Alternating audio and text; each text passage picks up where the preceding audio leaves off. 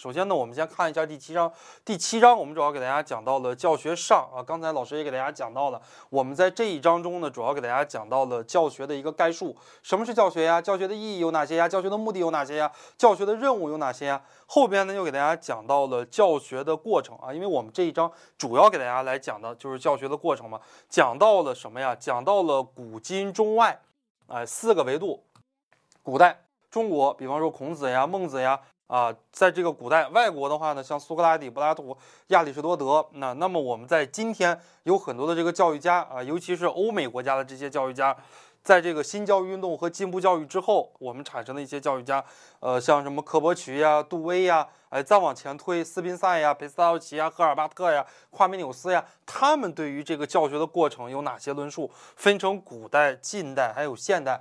最后的话呢，我们给大家讲到了教学过程。哎，讲到了教学过程的重要性，它为什么这么这么重要？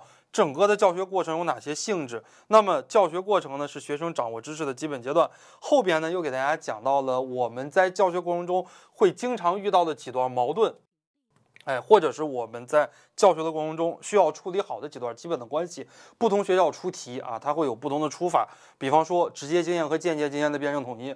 哎，我们都在讲，今天我们的教学已经不再是这个样子了啊，不再是这个样子学习间接经验了。我在这儿哔哔哔哔哔哔给你们讲啊，你们在下边听没啥意思，对吧？我们今天的教学呢，应该学习直接经验。